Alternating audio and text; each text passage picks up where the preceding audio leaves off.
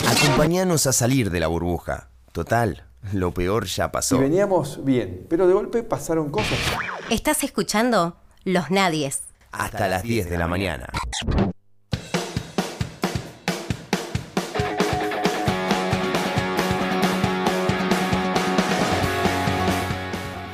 Nueve minutos eh, faltan para las 10 de la mañana. Como todos los jueves, nos vamos a extender un poquito más de nuestro horario. Pero ya estamos eh, con el invitado en, ya ahí tocando la puerta. Le queremos mandar un saludo muy muy grande a Edgardo de Barrio Belgrano que nos está escuchando y que manda un saludo a todos los oyentes de, eh, nuestra, de nuestro programa, de este pequeño show radial que es chiquitito, pero que hoy está cerrando su ciclo con alguien con el cual yo tenía muchas ganas de, de charlar, que es el doctor en historia. Ezequiel Adamowski. Ezequiel está presentando su nuevo libro, Historia de la Argentina, biografía de un país, y ha tenido la gentileza de atendernos para hablar de esta nueva publicación. Ezequiel, muy buenos días. Manuel Parola te saluda. ¿Cómo estás? ¿Qué tal, Manuel? Muy buenos días. Un gusto hablar con ustedes. Historia de la Argentina. Recién en nuestro spot eh, escuchábamos la voz de el presidente mandato cumplido Mauricio Macri que decía pasaron cosas. Y vaya, si en la historia argentina habrán pasado cosas, ¿no?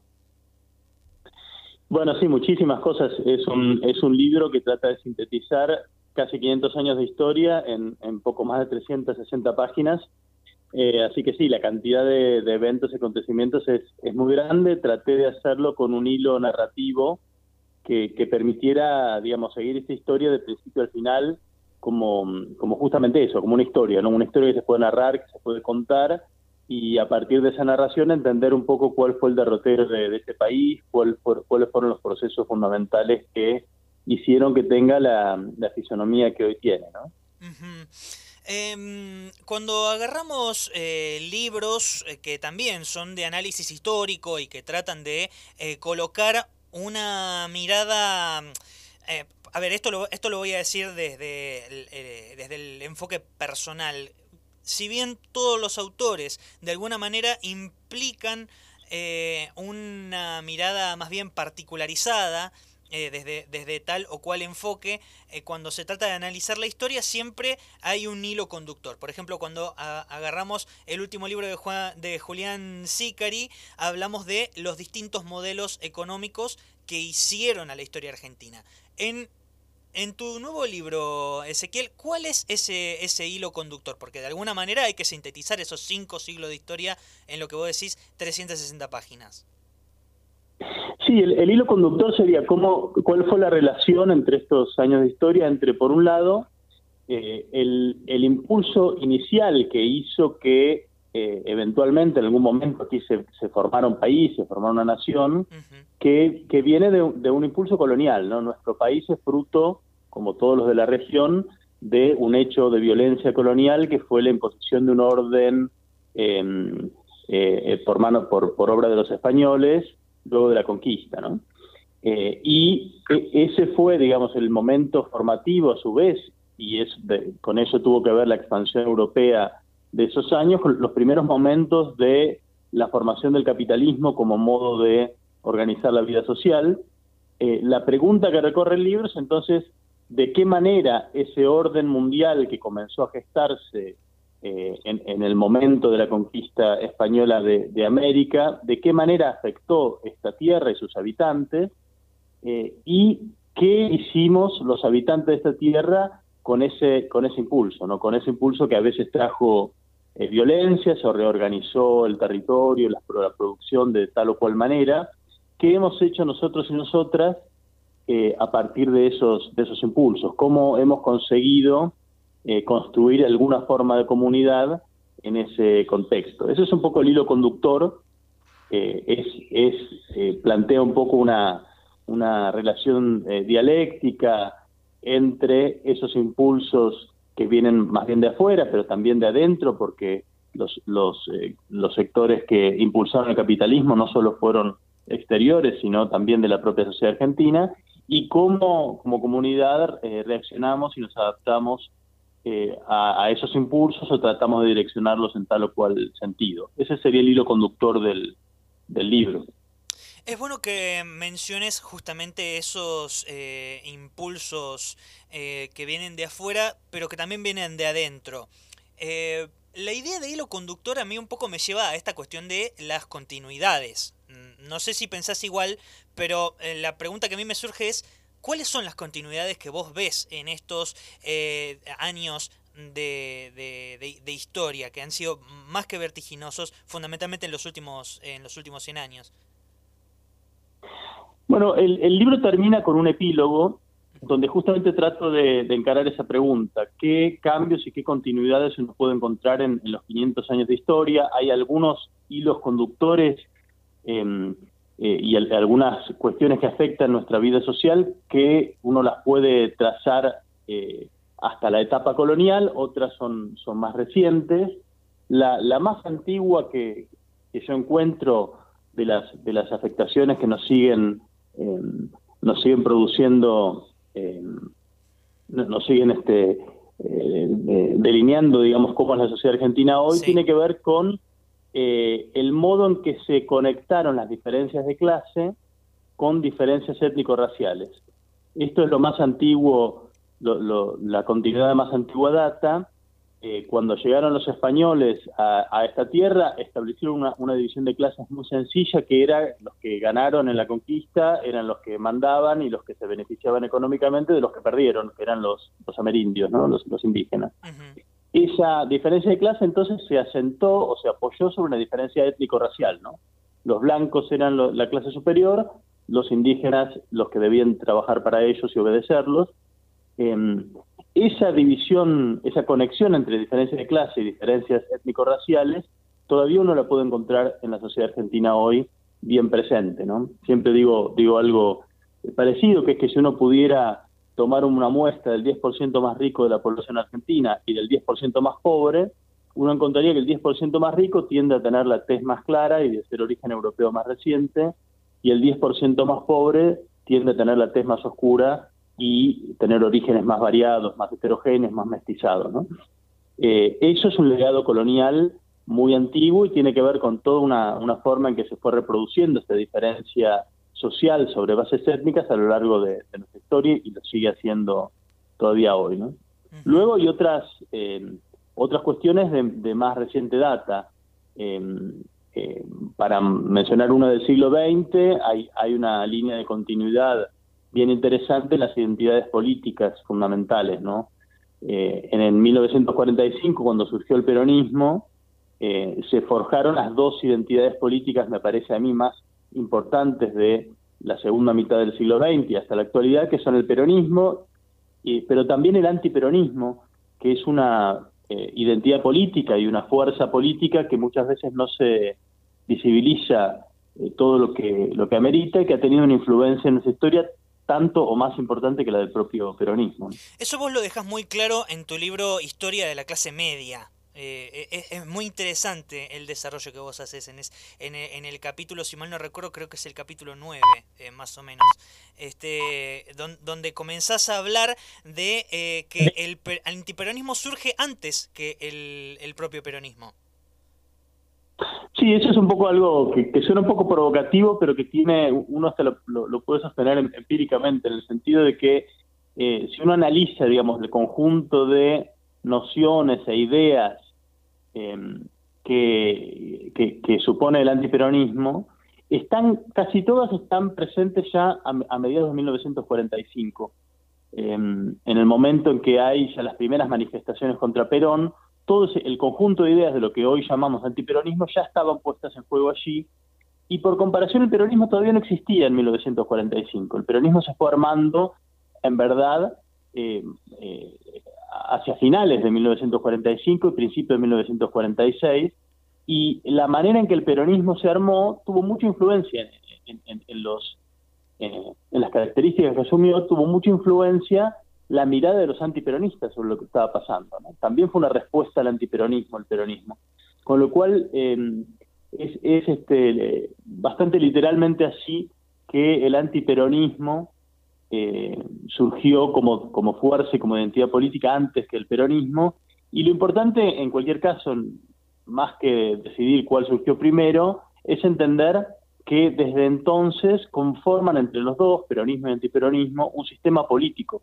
¿no? Cada uno retroalimenta al otro y el modo en que ha evolucionado la política argentina es incomprensible sin entender ese vínculo de opuestos que es el peronismo y el antiperonismo.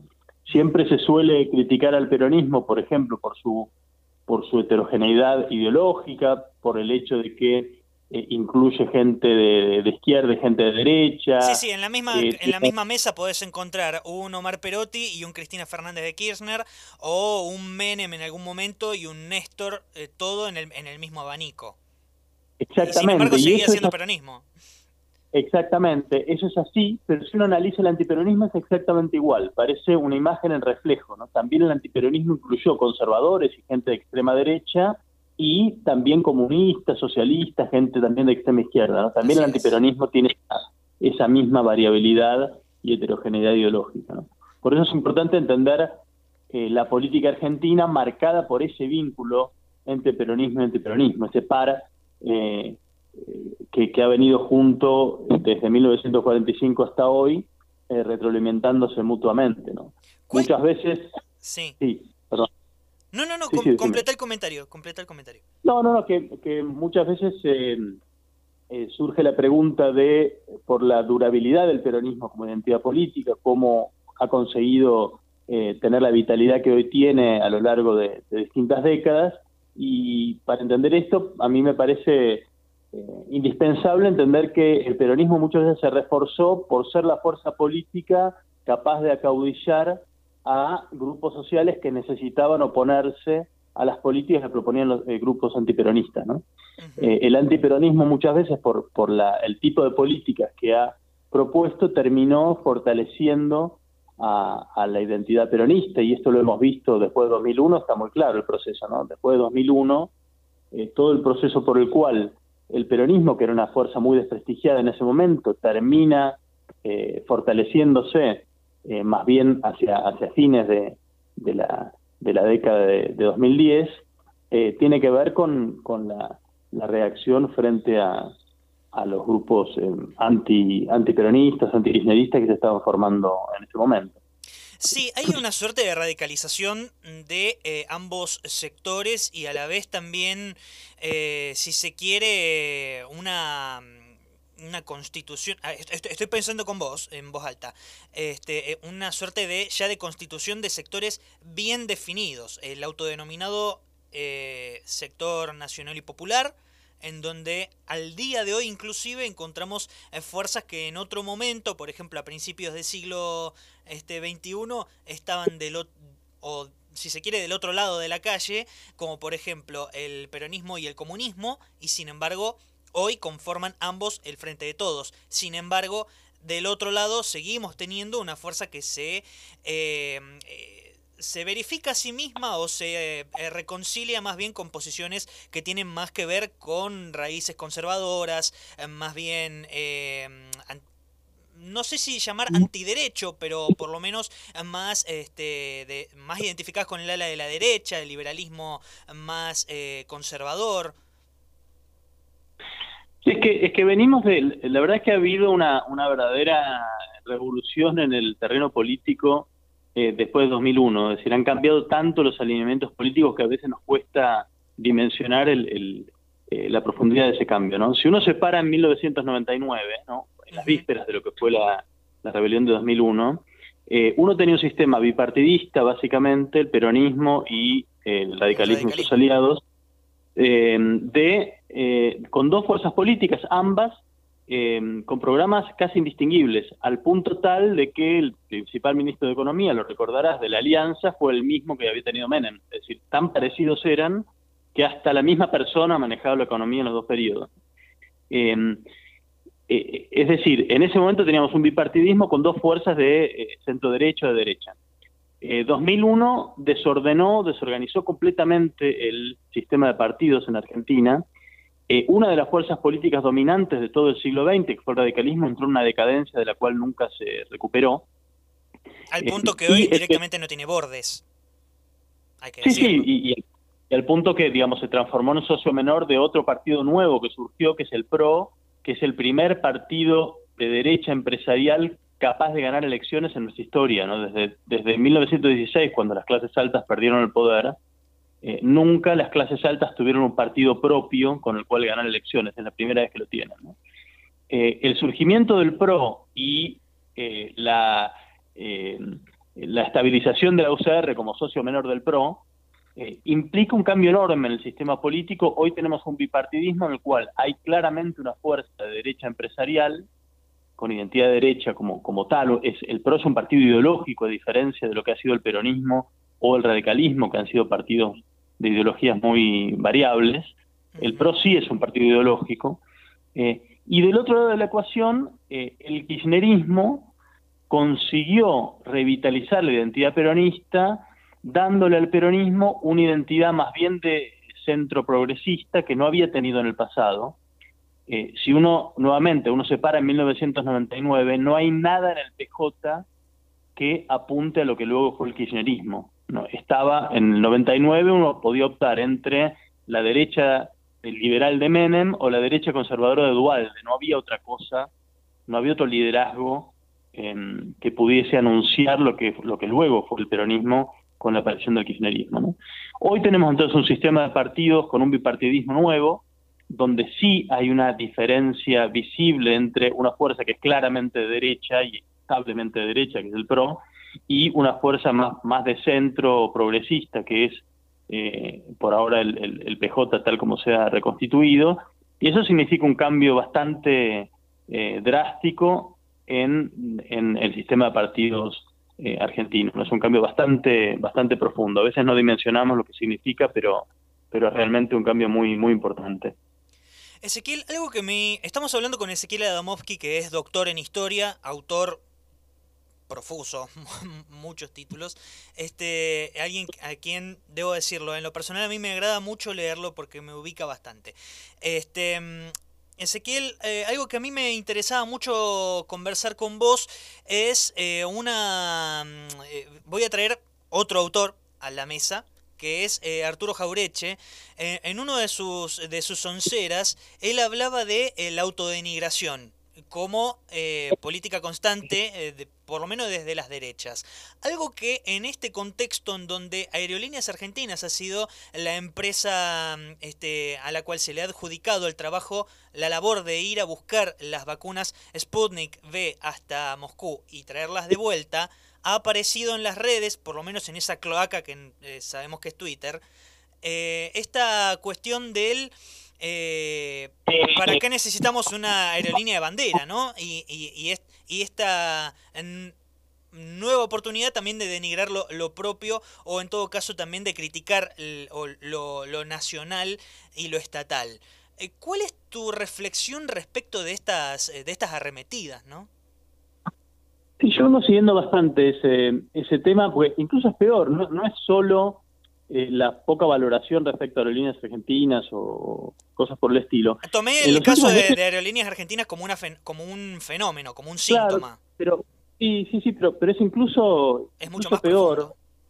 Sí, porque eh, fíjate que en los últimos meses hay una verdadera campaña en algunos diarios para, para la emigración, ¿no? Invitando a la gente a emigrar, a irse del país, con toda clase de historias fantasiosas acerca de gente a la cual le va perfectamente bien mudándose a cualquier lado. Inclusive eh, yo he, he leído un, un, diario que publica una nota de, de, argentinos que dicen lo bien que se vive en Arabia Saudita, que es una autocracia en la cual decapitan literalmente a los opositores, ¿no?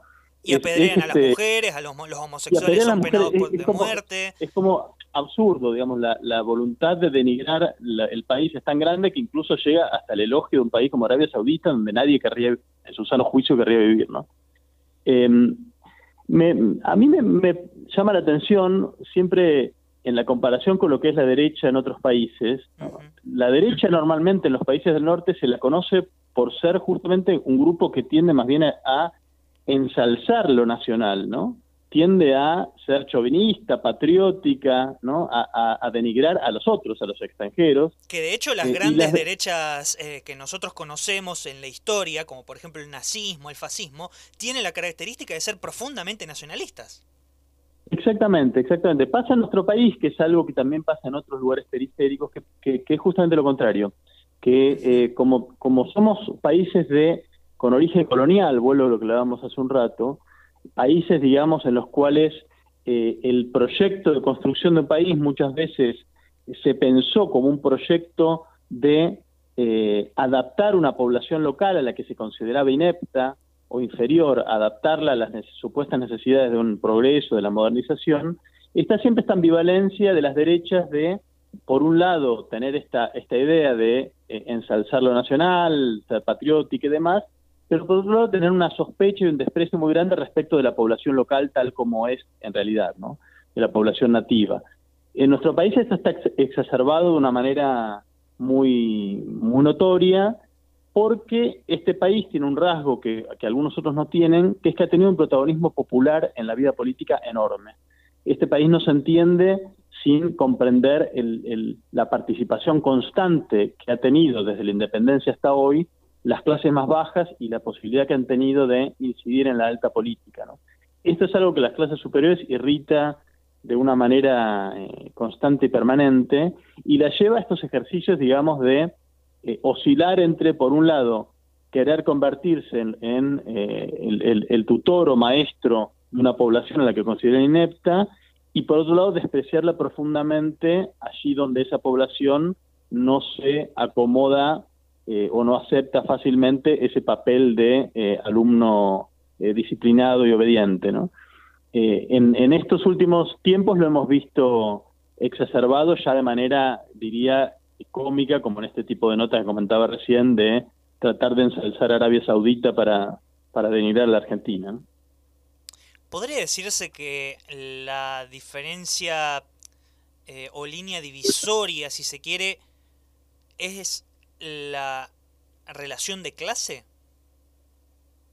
Bueno, a, mí la, me parece a mí que la, lectura de clase es clave para entender la política y la historia. Sin entender los intereses de clase fundamentales, no, no entendemos qué es lo que qué es lo que sucede, por dónde transita las diferencias políticas, por dónde transita el cambio social. Por eso insisto mucho en mi libro en no confundirnos algo que está pasando en los últimos tiempos mucho, eh, esa clave de lectura con la otra clave de lectura que es la de las camisetas políticas, ¿no? Como si la historia de este país pudiera leerse como una lucha entre eh, quien tiene la identidad peronista y quien tiene la identidad antiperonista, ¿no? E, eso, en verdad, la clave para mi interpretativa principal es qué intereses de clase están detrás de cada eh, momento particular, ¿no? Con el cruce con otras dos dimensiones que a mí me parecen fundamentales y que traté de que estén bien presentes en el libro, que es cómo se eh, relaciona esas diferencias de clase con diferencias étnico-raciales, algo de esto hablamos hace un, hace un, momento, y también con diferencias de género, ¿no?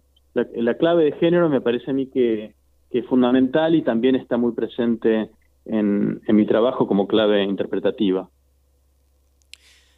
Eh cuando iniciaba mis, eh, mis estudios en, eh, la, en, la, Facultad de Ciencias Políticas, algo que eh, nosotros nos inculcaban mucho es cómo a través del ingreso de la, mm, de la colonialidad en, en América cambia a través de la jerarquización social una situación en donde incluso desde la concepción este, del cosmovisión del universo, en, el hombre y la mujer estaban en el, mismo orden de, de, jerarquías y después con el ingreso de la colonialidad eh, se instaura eh, eh, este, este nuevo orden que nosotros hoy conocemos a través del, machismo. Un poco esto, tiene que ver con lo que vos recién comentabas. La verdad que yo no, digamos, no, no, no estaría de acuerdo con plantearlo en esos términos, en el sentido de que, por lo que sabemos, eh, todas las sociedades locales eran patriarcales antes de la llegada de los españoles, cada una eh, a su modo, ¿no? No es que hubiesen sociedades en las cuales varones y mujeres fuesen eh, perfectamente igualitarios. Lo que sí sucedió en la, en la colonia es que se reconfiguraron los modos del patriarcado de una manera que era completamente desconocida en América, pero también en Europa.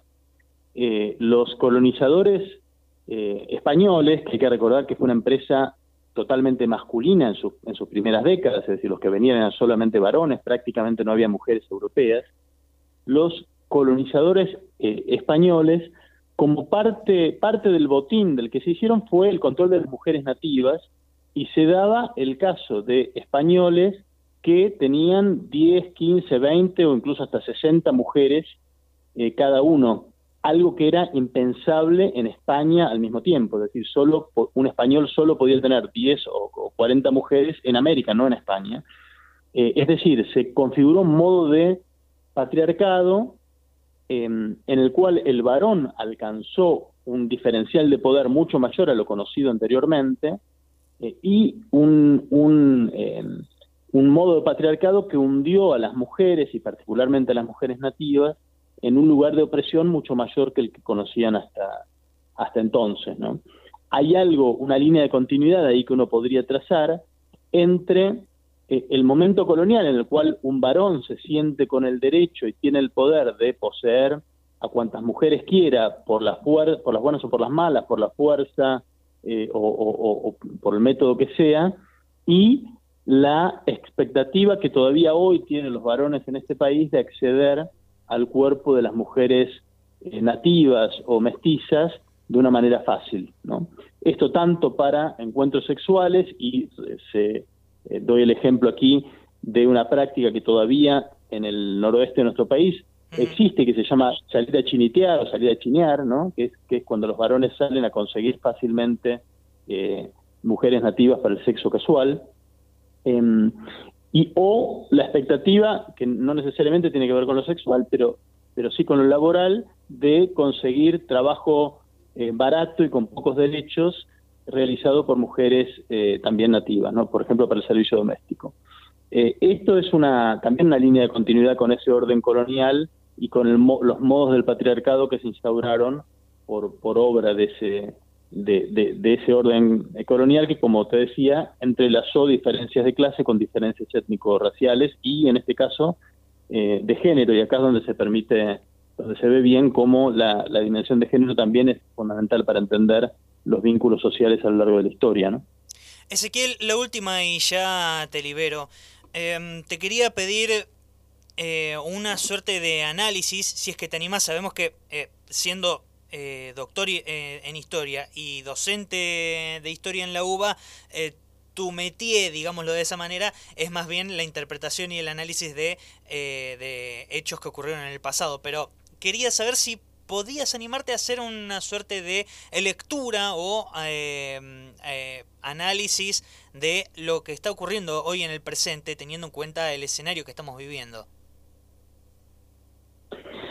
La verdad es que, digamos, eh, me parece a mí el, escenario que estamos viviendo es un ejemplo extremo de un problema que tenemos antes de la pandemia, que, es el modo en el cual el, el, capitalismo como, como modo de organización de la vida social nos está llevando a un callejón sin salida eh, absoluto. ¿no?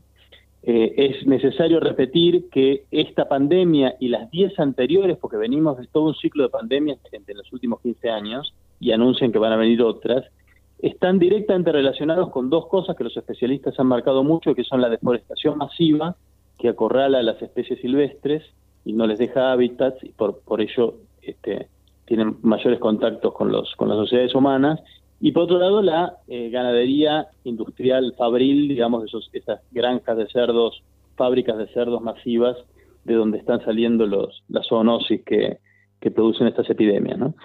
Eh, esta, este manifestación extrema de la lógica de una sociedad que está enfocada a acumular capital, a devastar recursos naturales y que realmente no es sustentable, no digamos en largo plazo, ya no es sustentable ni siquiera en el, corto o mediano plazo. Em, me parece a mí entonces que el, momento en el que estamos debería impulsarnos a repensar eh, de raíz eh, el modo en que estamos viviendo. No podemos seguir viviendo eh, organizados en una sociedad que premia el egoísmo, una sociedad que premia, le da los mayores premios a aquellos que deciden dedicar su vida a enriquecerse individualmente a cualquier costo, mientras que decide pagar miserablemente, como lo vemos hoy, a un enfermero o enfermera que están trabajando para salvar la vida de los demás, a un docente eh, y, o a innumerables ocupaciones que tienen utilidad social.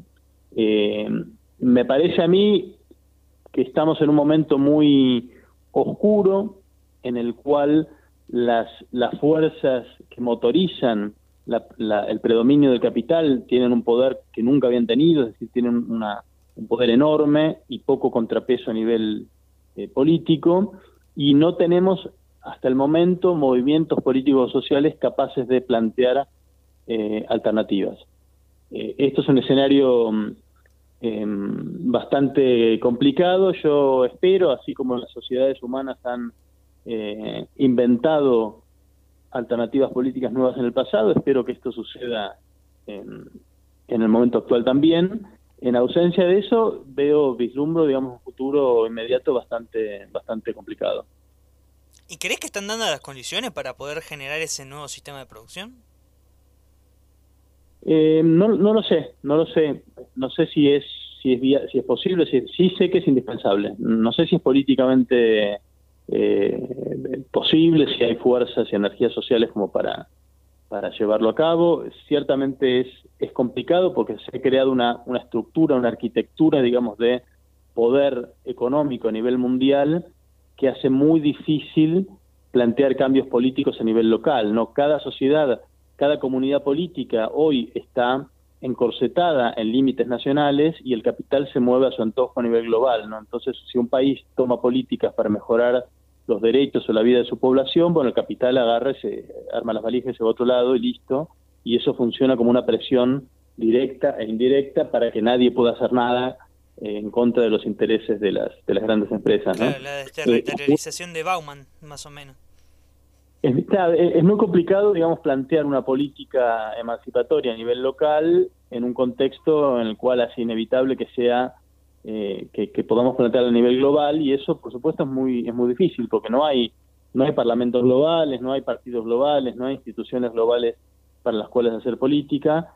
Es estar jugando un partido en una cancha muy inclinada eh, a favor del, del, capital, ¿no? Pero de, de todos modos, eh, así como, como hemos sabido las sociedades humanas crear movimientos eh, políticos eh, internacionales en el pasado, eh, posiblemente vayamos a hacerlo en el futuro inmediato porque me parece que es una tarea indispensable e, ineludible. Ezequiel, realmente mm, te agradezco muchísimo esta, esta, esta comunicación. La verdad que teníamos muchas ganas de hablar con vos. Y nada, eh, vendeme tu libro. bueno, bueno, gracias, gracias a, vos por la, por la charla, un gusto. Del libro no, solo, solo diré que, mm, que bueno, que sintetiza lo, lo mejor de las investigaciones de historiadores y historiadoras en las últimas décadas, porque por supuesto todos los conocimientos que están ahí vertidos no son cosas que haya investigado yo, son, son traté de sintetizar todo lo que han hecho los, los colegas. Eh, es es un, un libro que además incorpora, además de esos tres ejes, clase, etnicidad y género, incorpora además eh, la dimensión ecológica que a mí me parece fundamental a propósito de esto que hablamos. Es un libro que también habla del, de cómo fue cambiando el modo en que nos vinculamos con el medio ambiente, qué problemas específicos trae eso. Es un, libro que trata de ser lo más federal posible. Quienes lo lean van a encontrar episodios de la historia argentina en absolutamente todas las provincias y espacios de nuestro, de nuestro país.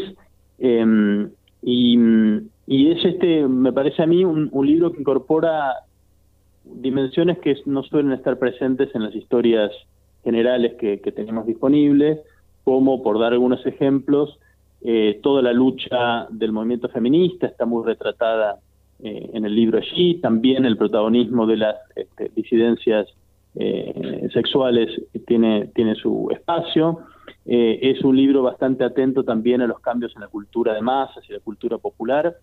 Em, creo que esos son lo, los rasgos principales del libro y, con esta idea de, de poder escribirlo de un modo tal que, eh, que se siga como, como una historia, ¿no? que se pueda leer con un hilo narrativo de principio a fin. Ezequiel, te mando un abrazo muy muy grande y bueno, que tengas felices fiestas, realmente. Abrazo para ustedes y lo, lo mismo digo. La próxima te pregunto eh, si existe el populismo. Bueno, cómo no, cómo no. Un abrazo. Un abrazo para ustedes. Chao. Chao.